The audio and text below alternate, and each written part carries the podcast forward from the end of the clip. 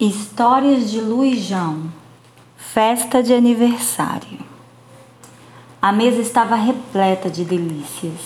Tinha todos os tipos de guloseimas que uma festa de aniversário de seis anos poderia ter: beijinhos, doce de leite em pó, brigadeiros, uvinhas empanadas com massa de leite condensado cozida, cajuzinhos, suspiros, maria moles, cocadas de cacau, pés de moleque Hum, quanta gostosura!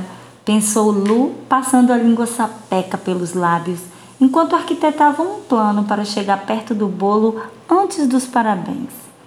A festa parecia super animada e as crianças à sua volta é, entretinham-se com as músicas, palhaços, show de mágica e até observando Léo sorrir a beça enquanto tentava adivinhar os presentes que ganhava e os depositava cuidadosamente em uma caixa enorme, toda enfeitada e estrategicamente posicionada ao lado da porta de entrada. Tia Mera conversava com outros convidados adultos. Eles discutiam os últimos acontecimentos políticos da semana, já que esta era uma das três últimas que antecediam as eleições municipais e a cidade inteira não falava em outra coisa. Estavam ansiosos demais para saber os resultados desta, que foi uma das disputas mais acirradas que a cidade de Piauí, na Bahia, já viu. Passeatas, carreatas, comícios em praças públicas com direito a shows e apresentações locais. Para Lu, isso tudo era uma festa, mas naquele instante, nada parecia mais interessante que a mesa no centro da sala, decorada com crepons bexigas azuis e cheinha de coisas que ela mais gostava de comer na vida doces de aniversário. Ela já não podia mais resistir. De repente, tudo ao seu redor perdeu o sentido. Não ouvia mais o som da música ou as gargalhadas das crianças. A festa seguia como um filme em preto e branco, em câmera lenta e foi nessa hora que ela teve a melhor de todas as ideias. Ia afastar-se da tia, juntar-se ao grupo de colegas que dançavam à sua frente para se esconder embaixo da mesa dos seus sonhos. Então, lentamente, começou a mexer os braços e as pernas, fazendo balançar os babados do vestido de caça rosa com laços de camurça que a sua mãe comprara especialmente para a ocasião. Nessa hora, a menina lembrou-se rapidamente da cena em que a mãe ausente a entregara sob fortes recomendações acerca do seu bom comportamento aos cuidados da irmã mais velha e na companhia do seu primo João. A lembrança fez titubear um pouco, mas o plano já estava em ação e tudo corria bem o bastante para que nada fizesse desistir no meio do caminho. Dançando ao som da Xuxa, Lu rodopiou pela sala, fingindo apreciar as coreografias previamente ensaiadas, aproximou-se do alvo e escondeu-se sorrateiramente embaixo da toalha de papel com um brigadeiro na mão. Uau! Quanta destreza e que emoção! Finalmente, depois daquela aventura, poderia saborear o néctar que desejara desde os primeiros instantes em que ali chegara. Não perdeu tempo. Comeu o primeiro doce e já estava acabando o segundo quando ouviu a voz de João gritando: Mãinha, olha a Luana aqui! O arrepio que sentiu subiu a espinha e chegou aos cabelos.